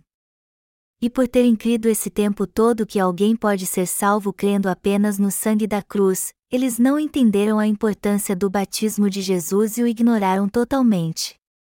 Satanás sabe muito que, por mais que as pessoas creiam fervorosamente em Jesus, sua fé será em vão se elas não souberem a importância do batismo que Jesus recebeu de João Batista e seu poder. Por isso que até hoje Satanás está prendendo-as nas igrejas mundanas, para que elas continuem espiritualmente cegas e não possam crer no Evangelho da água e do Espírito. O objetivo de Satanás então é usar um falso evangelho para que as pessoas não conheçam o evangelho da água e do Espírito, a fim de que os cristãos não saibam nada sobre o batismo de Jesus. As evidências bíblicas provam que Jesus tirou todos os pecados deste mundo de uma vez por todas com seu batismo. A primeira evidência está em Mateus 3 horas e 15 minutos, que nos diz que os pecados deste mundo foram passados para Jesus Cristo quando João Batista o batizou, mas Jesus lhe respondeu: Deixa por agora, pois assim nos convém cumprir toda a justiça. Então João consentiu. Jesus foi batizado por Batista para levar sobre si todos os pecados das pessoas deste mundo de uma vez por todas. As palavras pois assim aqui é outosgar, em grego. Estas palavras significam apenas dessa forma, o mais adequado ou não há outra maneira além desta. Em grego, cumprir toda a justiça é pasandikaiosunen, o que significa o estado mais perfeito onde não há defeito algum. Deste modo, este versículo nos mostra claramente que Jesus levou todos os pecados do homem de uma vez por todas sobre si da forma mais adequada por meio do batismo que ele recebeu de João Batista. Ele fez isso porque só assim toda a justiça de Deus seria cumprida. Toda a justiça de Deus quer dizer que Jesus levou sobre si todos os pecados do mundo ao ser batizado. Esta é a justiça de Deus. Ao ser batizado e ao derramar seu sangue na cruz, Jesus purificou completamente os pecados do homem e o salvou de toda condenação. Porém, todo aquele que se recusar a crer nessa verdade será condenado pelos seus pecados, como está escrito: quem nele crê não é julgado, o que não crê já está julgado, porquanto não crê no nome do unigênito Filho de Deus. João 3 horas e 18 minutos. Esta é a justa salvação e a condenação de Deus. A justiça de Deus foi cumprida com essa justa salvação. Jesus foi batizado por João Batista quando veio a essa terra, e todo aquele que crê nisso não tem pecado no coração. No que diz respeito ao método que Jesus usou para apagar os pecados deste mundo, se ele não tivesse sido batizado por João Batista e crucificado até a morte, a justa salvação de Deus não poderia ter sido realizada. Através do seu batismo e do seu sangue, e de uma maneira justa e correta, Jesus apagou todos os pecados deste mundo, inclusive os nossos pecados, de uma vez por todas com a justiça de Deus. Jesus nos salvou de uma maneira perfeita ao ser batizado por João Batista e crucificado. Foi assim que o Senhor cumpriu toda a justiça de Deus de uma vez por todas. Deste modo, o amor de Deus foi manifestado através de Jesus Cristo. Foi para nos salvar que Jesus Cristo foi batizado por João Batista e crucificado. Jesus foi batizado no Rio Jordão por João Batista para tirar todos os pecados do mundo de uma vez por todas. Para onde foram todos os nossos pecados então? Os cristãos atuais ainda acreditam que os seus pecados estão no seu coração. Já que Jesus foi batizado por João Batista para levar todos os nossos pecados, e ele realmente levou estes pecados, como pode ainda haver algum pecado neste mundo? Se você crê nisso, como pode seus pecados não terem sido apagados? Aqueles que creem no batismo de Jesus sabem que seus pecados foram passados para o corpo dele. Mas aqueles que não creem jamais poderão dizer: Não há pecado no meu coração. Nós temos que crer que Jesus também levou todos os nossos pecados pessoais quando foi batizado. Se você crê nesta verdade, como pode haver pecado em você ainda? Se você de fato conhece o significado do batismo de Jesus e do seu sangue derramado na cruz, e se você realmente crê nisso, com certeza não pode haver mais nenhum pecado em seu coração. Já que os pecados deste mundo foram passados de uma forma justa para Jesus quando ele foi batizado, e já que nós cremos de coração que ele cumpriu a obra da justiça que levou todos os nossos pecados, fomos salvos de todos eles de uma maneira perfeita então. O significado do batismo de Jesus. Batismo em grego, baptisma, significa ser imergido. Batizar em grego, baptiza, significa imergir, enterrar ou purificar. O batismo que Jesus recebeu tem o poder de purificar as iniquidades dos pecadores do mundo e limpar todos eles. Jesus foi batizado por João Batista e seu corpo imergido no Rio Jordão na forma de imposição de mãos. Este é o mesmo conceito da imposição de mãos que havia no Antigo Testamento, onde se impunha as mãos sobre a cabeça do animal do sacrifício no altar de ofertas queimadas.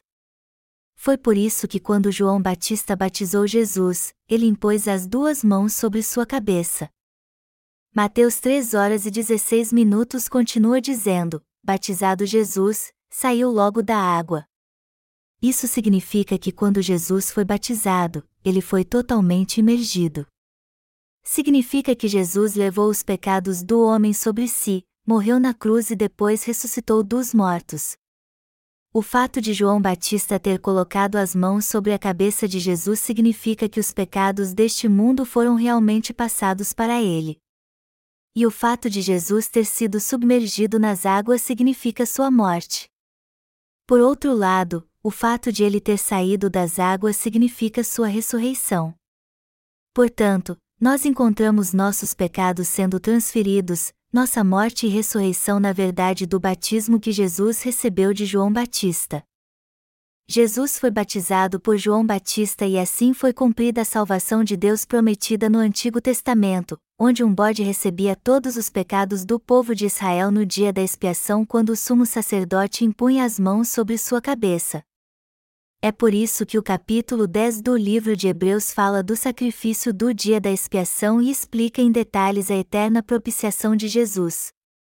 Assim, Deus nos trouxe a verdade que apaga todos os pecados de uma vez por todas e para sempre. Ao levar todos os pecados do mundo através do seu batismo, ao morrer na cruz no lugar de todos os pecadores e ressuscitar dos mortos para trazê-los de volta à vida, Jesus cumpriu de um modo perfeito a vontade do Pai.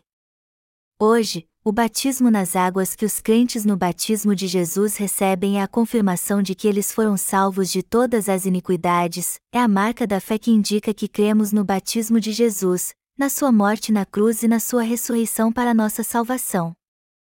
Mas o nosso batismo nas águas é diferente do batismo de Jesus. Em Mateus 3 horas e 15 minutos, Jesus diz a João Batista: Deixa por enquanto, porque, assim, nos convém cumprir toda a justiça. Este versículo, portanto, deixa bem claro que Jesus foi batizado para cumprir toda a justiça de Deus. Toda a justiça de Deus quer dizer toda a retidão de Deus. O livro de Romanos declara que nos tornamos totalmente sem pecado quando cremos assim. E isso só foi possível porque Jesus aceitou todos os pecados do homem com seu batismo, nos salvando assim de todos eles. Sendo assim, temos que crer na verdade que verdadeiramente nos faz nascer de novo. Mateus 3 horas e 15 minutos nos traz o ponto central deste assunto, eu tenho que ser batizado por ti, tu tens que me batizar para que assim todos os pecados do mundo sejam apagados. Esta é a própria justiça de Deus, é o motivo pelo qual Jesus foi batizado por João Batista e depois crucificado. Jesus foi batizado assim por João Batista para apagar todos os pecados deste mundo, ou seja, ele aceitou todos os nossos pecados pela imposição de mãos. Portanto, Jesus foi batizado por João Batista como o primeiro ato da sua vida pública e Deus Pai o aprovou por isso. A palavra justiça aqui se refere à retidão na sua forma mais perfeita.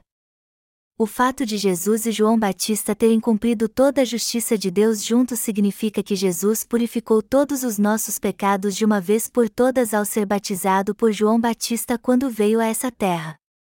Ao ser batizado, ao derramar seu sangue e ressuscitar dos mortos no terceiro dia, Jesus realizou a obra de justiça mais importante, ou seja, a justiça de Deus.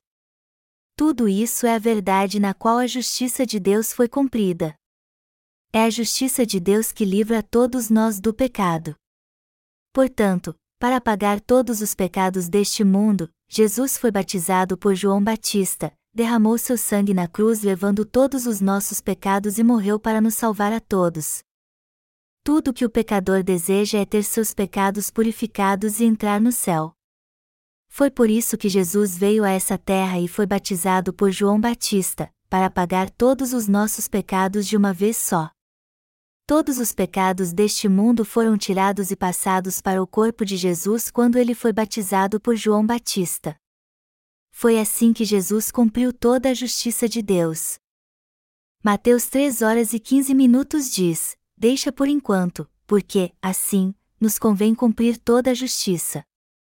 Com isso, Jesus na verdade estava dizendo: João, eu tenho que ser batizado por ti para que a justiça de Deus seja cumprida, pois eu irei cumpri-la ao aceitar todos os pecados do mundo. E Jesus está nos dizendo agora: o Senhor Deus nos salvou dos nossos pecados de uma vez por todas. Foi por isso que eu vim. Eu tenho que receber o batismo de João Batista para cumprir toda a justiça de Deus, foi por isso que eu fui crucificado e ressuscitei dos mortos. Esta é a obra de justiça que eu realizei para salvar vocês. Então, vocês têm que crer na justiça de Deus agora. O método que Jesus escolheu para nos salvar de todos os nossos pecados foi o batismo, o derramamento do seu sangue na cruz e sua ressurreição dos mortos. Ao fazer estas obras de justiça, ele completou a verdade do Evangelho da água e do Espírito por nós. E a todos que creem na verdade deste Evangelho, ele trouxe a verdadeira salvação, a vida eterna e a bênção de se tornarem filhos de Deus. Nós temos que entender que o mais importante e valioso na nossa fé é crermos que somos salvos dos nossos pecados crendo no Evangelho da água e do Espírito que cumpriu a justiça de Deus. Amados irmãos, já que Jesus disse que veio a essa terra para apagar nossos pecados, Quem pode ir contra essa verdade? Eu sei que não há ninguém assim entre vocês. Quem pode contestar o fato de que Jesus veio a essa terra para apagar as iniquidades dos pecadores? Ninguém. Existe alguém que pode refutar a verdade que Jesus, para salvar os pecadores, levou os pecados deste mundo ao ser batizado, ao ser crucificado e ter morrido na cruz, e assim ter nos salvado de todos eles? Quem pode dizer que isso está biblicamente errado? Se alguém for contra isso, ele certamente estará se voltando contra a justiça de Deus. Um pecador pode ser purificado de todos os seus pecados dependendo se ele crê no batismo de Jesus e no seu sangue na cruz ou não. A salvação então é determinada pela presença ou ausência de fé na justiça de Deus. Aqueles que creem na justiça de Deus se tornam justos, porém aqueles que não creem nela continuam vivendo como pecadores e no fim acabam indo para o inferno. Cada um de nós irá para o céu ou para o inferno dependendo da nossa fé, se cremos na verdade ou não. Não há outra maneira de o pecador ser salvo senão crendo no batismo de Jesus e no seu sangue na cruz. Mas apesar de tudo isso, os cristãos ainda creem com todo fervor assim: só o sangue de Jesus nos salva, e alguns deles até dizem: todos podem ser salvos crendo apenas no nome de Jesus. Outros afirmam ainda: para que alguém seja salvo, ele tem que crer em Jesus e levar uma vida honesta. No entanto, Jesus disse: Eu fui batizado por João Batista para apagar todas as iniquidades dos pecadores, por isso, no que diz respeito ao método de apagar os nossos pecados, não há salvação a não ser no batismo e no sangue de Jesus. É por isso que temos que crer em ambos. Jesus testificou claramente: nos convém cumprir toda a justiça de Deus. A fé no batismo de Jesus, na sua morte na cruz e ressurreição é o que há de mais importante para que os pecadores recebam a remissão dos seus pecados. Jesus foi batizado por João Batista, morreu crucificado e ressuscitou dos mortos para salvar os pecadores de todos os seus pecados, do pecado original e dos pecados pessoais.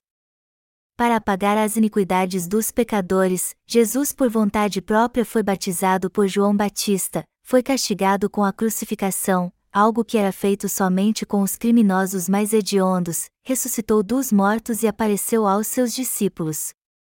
Sendo assim, os pecadores se tornam justos quando creem no batismo de Jesus e filhos de Deus que nunca mais serão condenados quando creem no seu sangue derramado na cruz. Mas a maioria dos cristãos ainda não sabe porque João Batista batizou Jesus. Mesmo assim, eles professam que creem em Jesus como seu Salvador. Além disso, alguns cristãos ainda duvidam que Deus tenha criado o universo e tudo o que nele há. Eles dizem isso cheios de arrogância, defendendo a teoria da evolução. Deus não criou o universo e tudo o que nele há. O universo foi criado naturalmente com uma grande explosão e tudo veio à existência através da evolução. Todos eles são muito tolos.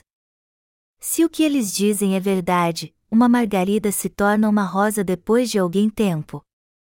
Segundo os argumentos idiotas dos evolucionistas, os macacos evoluíram e se tornaram seres humanos.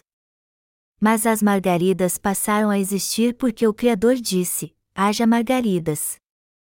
Por isso, margaridas não podem se tornar rosas com o passar o tempo. Uma espécie até pode ter novas formas e tamanhos para se ajustar ao ambiente, mas o que Deus criou no começo não pode mudar sua essência por si mesmo.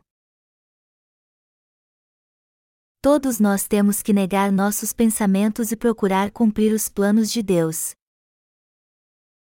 Todos que querem receber a remissão de pecados devem negar a si mesmos. O Senhor disse: Se alguém quer vir após mim, negue-se a si mesmo, tome cada dia a sua cruz e siga-me. Nós temos que crer no batismo de Jesus e no seu sangue na cruz para recebermos a verdadeira salvação. O Senhor salvou todos que creem nele dos seus pecados ao ser batizado por João Batista, ao derramar seu sangue na cruz e ressuscitar dos mortos. Já que o Deus da verdade nos diz que ele fez tudo isso, o que temos que fazer então é crer na sua palavra exatamente como está escrito. já que o Senhor nos diz que Ele nos salvou do pecado através do Evangelho da água e do Espírito, é assim que nós devemos crer então, ao invés de dizermos: essa é a única maneira de remir meus pecados. O Senhor nos salvou assim porque, em Sua soberania, Ele tinha o direito de fazer isso, algo que não devemos nos opor. Quem somos nós para desafiar a Deus? Assim como o oleiro faz o que quer com o vaso, Deus também faz tudo o que lhe apraz. Deus disse que para nos salvar do pecado, ele fez com que Jesus fosse batizado por João Batista e derramasse seu sangue na cruz. Como pode o pecador se recusar a crer nisso e rejeitar o amor de Deus por pensar de modo diferente e dizer: Como Jesus levou meus pecados sobre si ao ser batizado? É claro que todos são livres para rejeitar seu amor, assim como são livres para crer nele também. Mas se alguém rejeita ou ignora esta verdade da salvação que veio através do Evangelho da água e do Espírito, ele não pode se tornar um filho de Deus. Ele vai continuar sendo pecador porque não crê. O pecado de alguém assim é não crer no amor de Deus e na sua justiça. Portanto, todos que têm pecado no coração precisam crer no Evangelho da água e do Espírito. O que acontecerá se um pecador não crer no Evangelho da Justiça de Deus? Se um pecador rejeitar o batismo e o sangue de Jesus que remiu todos os seus pecados porque não gosta dele, ele acabará sendo condenado pelos seus pecados. Mas por quê? Não seria porque ele não creu no amor de Deus e na sua justiça? Jesus jamais fez algo de errado. Foi por isso que ele aceitou todos os nossos pecados quando foi batizado por João Batista.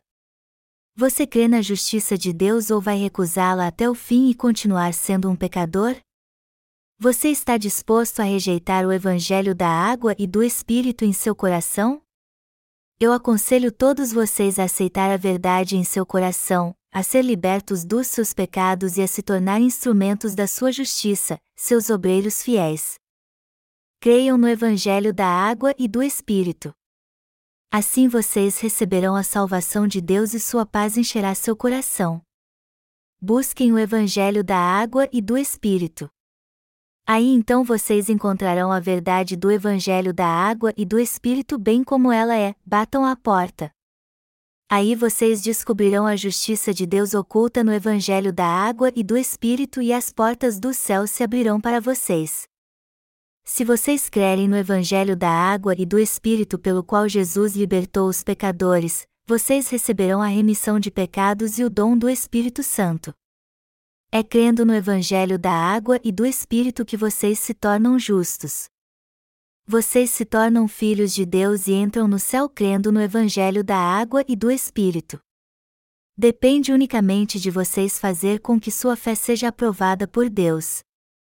Para vocês que ainda estão em dúvida sobre o Evangelho da água e do Espírito, deixe-me falar de novo da importância do batismo de Jesus.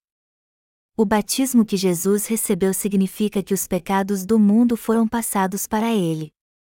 Quando Jesus foi batizado por João Batista, todos os pecados foram passados para o Cordeiro, assim como os pecados do povo de Israel no Antigo Testamento eram passados para o animal sacrificial pela imposição de mãos. Entretanto, diferentemente dos pecadores do Antigo Testamento e do sumo sacerdote que impunha suas mãos sobre um cordeiro ou um bode para passar seus pecados diários ou anuais, Jesus tirou todos os pecados do homem de uma vez por todas com seu batismo. Através do batismo que recebeu de João Batista, em outras palavras, o Senhor apagou todas as iniquidades dos pecadores da forma mais correta. Por isso, você também tem que impor as mãos sobre Jesus e pela fé passar todos os seus pecados para sua cabeça crendo no Evangelho da água e do Espírito. Os sacerdotes do Antigo Testamento ofereciam sacrifícios todos os dias, porém, por mais que fizessem isso havia sempre pecado no coração do povo. Então, quando o sumo sacerdote morria, seu filho sucedia como novo sumo sacerdote e assim continuava com as funções sacerdotais. Jesus, por outro lado, se tornou o sumo sacerdote do reino de Deus e ofereceu um sacrifício eterno com seu próprio corpo. Ele passou os pecados do mundo não para o corpo de um animal, mas para o seu próprio corpo sem defeito e sem pecado através do batismo, morreu na cruz, ressuscitou dos mortos, e assim deu a vida eterna a todos os crentes. O Senhor purificou os que creem de uma vez por todas, não com sangue de bode ou de novilho, mas oferecendo seu próprio corpo para ser batizado e derramar seu sangue. Se tivéssemos que receber a remissão de pecados todos os dias como no Antigo Testamento, Jesus teria que viver nessa terra até hoje então. Todavia, para livrar todos os pecadores dos pecados do mundo, o Senhor entregou seu corpo a João Batista para ser batizado por ele, derramou seu sangue na cruz e assim de uma vez por todas tornou plenos todos que creem. Melhor dizendo, o Senhor salvou os pecadores para sempre e de uma vez por todas dos seus pecados através do evangelho do seu batismo e do seu sangue. O evangelho que João Batista testificou não é nenhum outro senão o evangelho da água e do Espírito. Foi João Batista que testificou que Jesus tirou todos os pecados do mundo ao ser batizado por ele. Foi este João que batizou pessoalmente Jesus para passar os pecados do mundo para ele. Foi por isso que Jesus levou os pecados do mundo.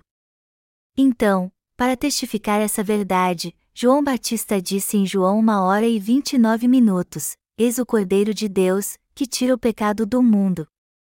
Jesus não tinha tirado os pecados do mundo antes de ter sido batizado por João Batista. Mas ao aceitá-los ao ser batizado por ele, ele se tornou o perfeito Cordeiro de Deus. Porque Jesus foi batizado por ele, João Batista pôde dar o seguinte testemunho abertamente: Eis o Cordeiro de Deus, que tira o pecado do mundo. Como está escrito, no dia seguinte, viu João a Jesus, que vinha para ele, e disse: Eis o Cordeiro de Deus, que tira o pecado do mundo. João 1 hora e 29 minutos, João testificou assim que Jesus é o Cordeiro de Deus. Isso quer dizer que a propiciação pelas iniquidades dos pecadores não é nenhum outro a não ser Jesus. E foi justamente por ter tirado todos os pecados deste mundo de uma vez por todas ao ser batizado por João Batista que Jesus se tornou a perfeita propiciação dos pecadores. O verdadeiro Evangelho testificado pelos doze discípulos. Está escrito em Atos 1, 21, 22, pois, que, dos homens que nos acompanharam todo o tempo que o Senhor Jesus andou entre nós, começando no batismo de João, até ao dia em que dentre nós foi levado às alturas, um destes se torne testemunha conosco da sua ressurreição. Esta passagem destaca as qualificações para o apostolado descritas por Pedro quando os discípulos foram escolher um apóstolo para o lugar de Judas. Em suma, um apóstolo só poderia ser escolhido entre os discípulos que testificaram que Jesus Cristo havia se tornado Salvador dos pecadores ao ser batizado.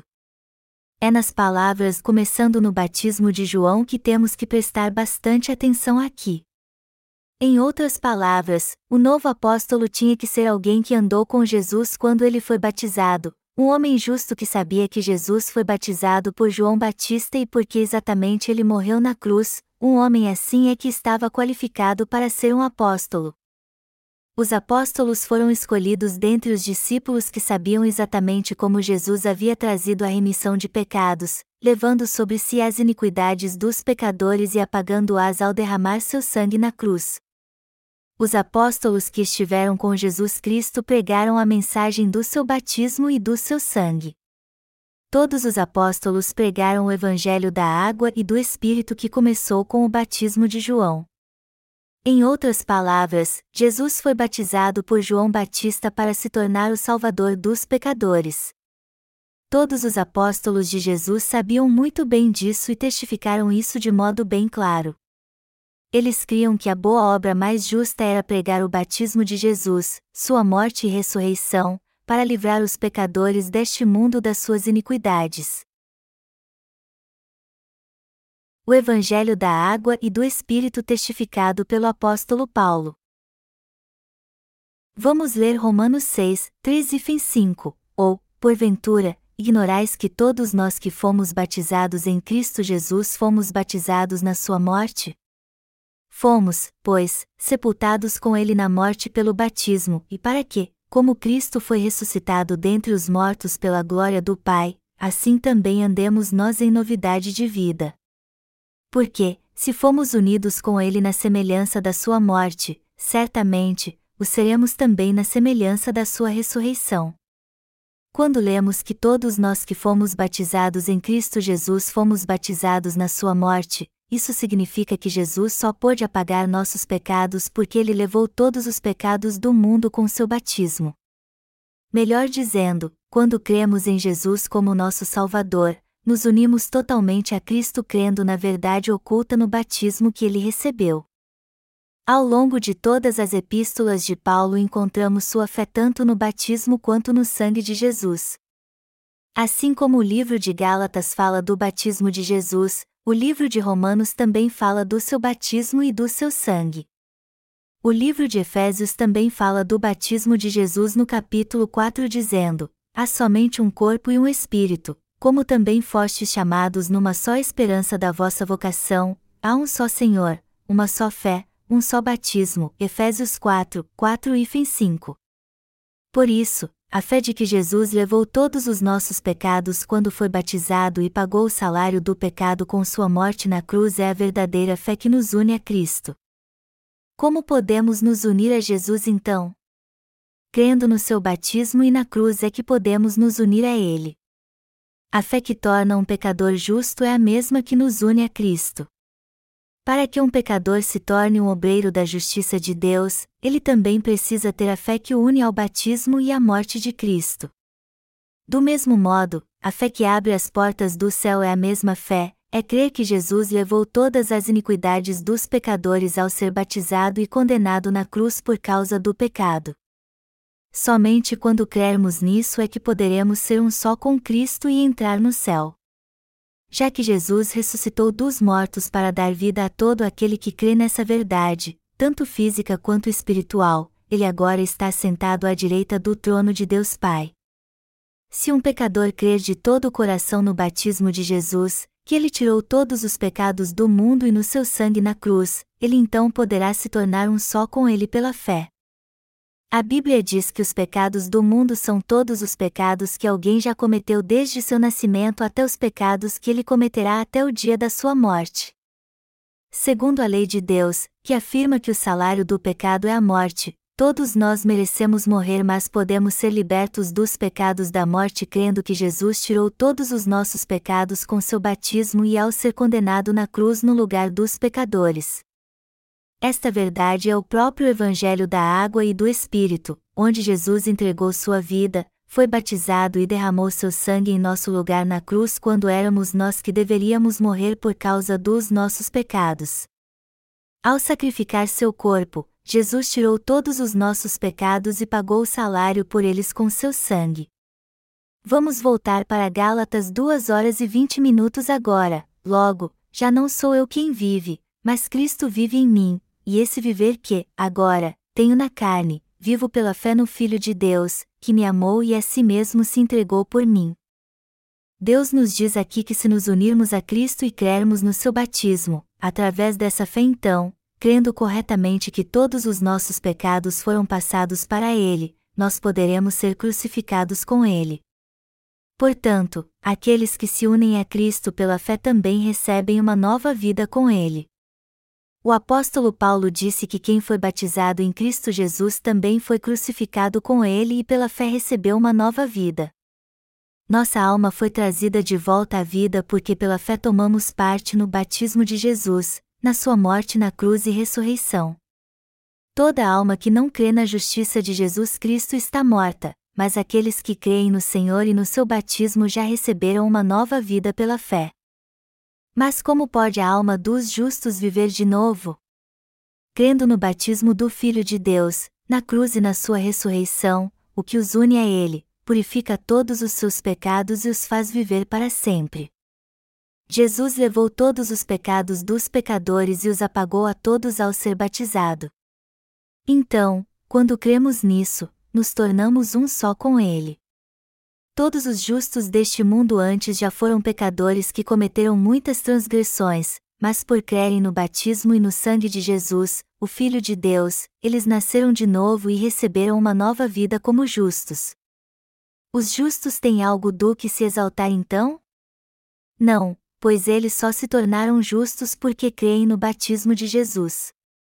Nós fomos libertos dos nossos pecados porque merecíamos?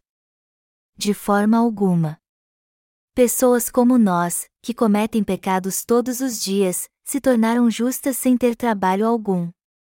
O que fez isso acontecer foi a obra do batismo de Jesus e a cruz. O Senhor agora vive no coração daqueles que creem no Evangelho da água e do Espírito. Isso porque a fé que há em seu coração crê na palavra do batismo de Jesus, da sua morte e ressurreição. Você crê na verdade da salvação, que Jesus remiu todos os seus pecados? Para crermos em Jesus e segui-lo da maneira correta, primeiro temos que negar a nós mesmos e receber a remissão de pecados. Só assim nós poderemos seguir a Jesus. Todo aquele que quiser seguir a Jesus terá que negar a si mesmo primeiro, ele tem que negar seu velho homem, sua fé antiga, seu antigo conhecimento, seu modo de pensar de antes, seu sistema de valores e sua própria justiça. Existem muitos pecadores que, incapazes de negar a si mesmos, não podem ser remidos dos seus pecados pessoais e estão indo direto para o inferno. O general Naamã, comandante do exército do rei Arão, foi ao encontro de um servo de Deus para ser curado da sua lepra. Eliseu, o servo de Deus, disse a ele então para ir ao rio Jordão e ali mergulhar sete vezes. Mas o general Naamã se recusou a seguir o que Eliseu falou e disse: Você acha que Abana e Farpar, os rios do meu país, são piores do que o rio Jordão? Você acha que eu viajei tanto assim para tomar banho? Eu vim aqui para ser curado da minha lepra. Mas depois de ouvir as palavras do servo de Deus, ele negou a si mesmo, mergulhou no rio Jordão sete vezes e foi curado da sua lepra. Se Naamã não tivesse negado a si mesmo, ele não poderia ser curado da sua lepra. Do mesmo modo, se não negarmos a nós mesmos e vivermos pela fé da maneira que nos convém, não poderemos receber a remissão de pecados. Todo aquele que não nega a si mesmo e não crê no Evangelho da água e do Espírito não pode ter seus pecados apagados. Amados irmãos, por mais que vocês estejam seguros de alguma coisa, vocês têm que negar a si mesmos. É assim que devemos viver. Amados irmãos, por que vocês se preocupam tanto assim, já que vocês não têm mais nenhum pecado? Se Deus diz que Jesus tirou todos os nossos pecados com a água do seu batismo e os apagou a todos sendo condenado derramando seu sangue na cruz, tudo o que temos a fazer então é aceitar isso e crer de coração dando ações de graças. Porque Deus deixou registrado que Ele nos salvou de todos os nossos pecados. Ele deixou isso registrado para que todos nas gerações futuras, que precisariam ser salvos, negassem a si mesmos, aceitassem o que Ele por eles e fossem salvos dos seus pecados. Creiam no Evangelho da água e do Espírito. Só assim vocês poderão orar corretamente segundo a vontade de Deus. Só assim vocês poderão dar uma oferta espiritual a Deus.